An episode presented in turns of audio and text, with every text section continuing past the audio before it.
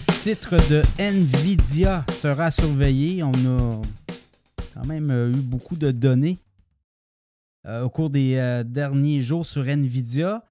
Un titre dont on vous parle ici dans le podcast depuis au moins un an, un an et demi, facilement.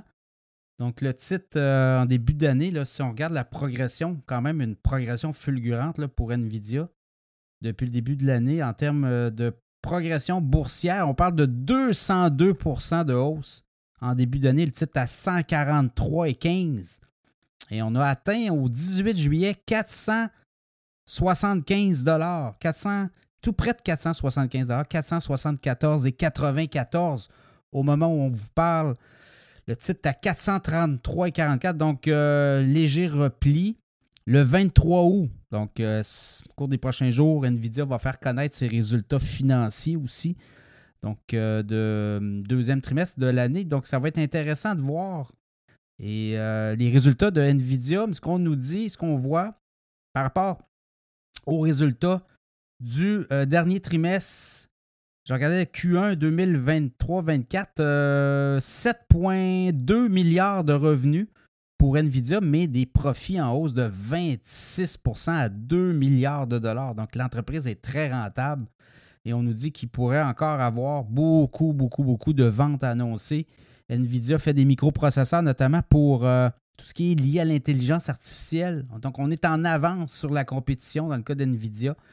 Et euh, tous ces méga ordinateurs, tous ces centres de données qui ont besoin de traiter de l'information, ben c'est NVIDIA qui traite euh, par ses microprocesseurs.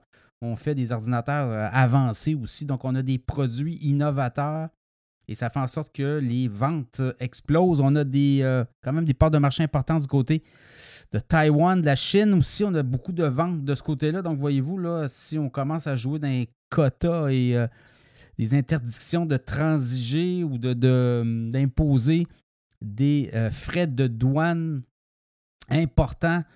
Ça pourrait peut-être euh, nuire éventuellement à Nvidia, mais pour l'instant, ça ne semble pas être le cas. Les analystes, ce qu'on en dit euh, du côté d'Nvidia, ben là, ça va de tout au tout. Euh, moyenne de 521 d'ici un an.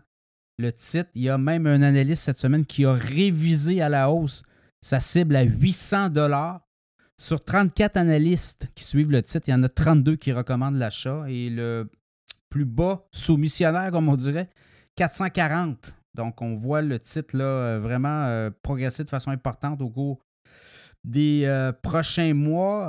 évidemment, actuellement, à la bourse, là, ça brasse beaucoup, mais c'est un titre peut-être à acquérir sur faiblesse des cours, selon, selon vos convictions. Évidemment, si vous l'avez acheté à un prix élevé, vous pouvez en racheter pour faire baisser votre coût d'acquisition moyen.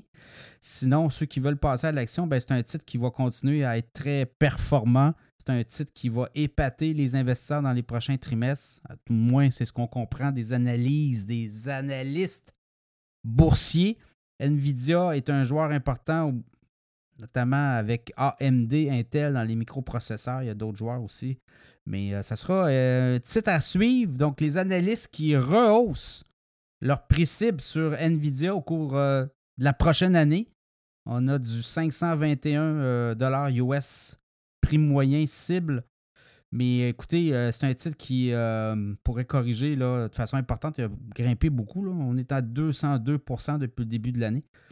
Mais éventuellement, avec des euh, très bons trimestres, des très bons résultats trimestriels, ben, ça pourrait donner des ailes à Nvidia. Ça sera un titre à suivre assurément.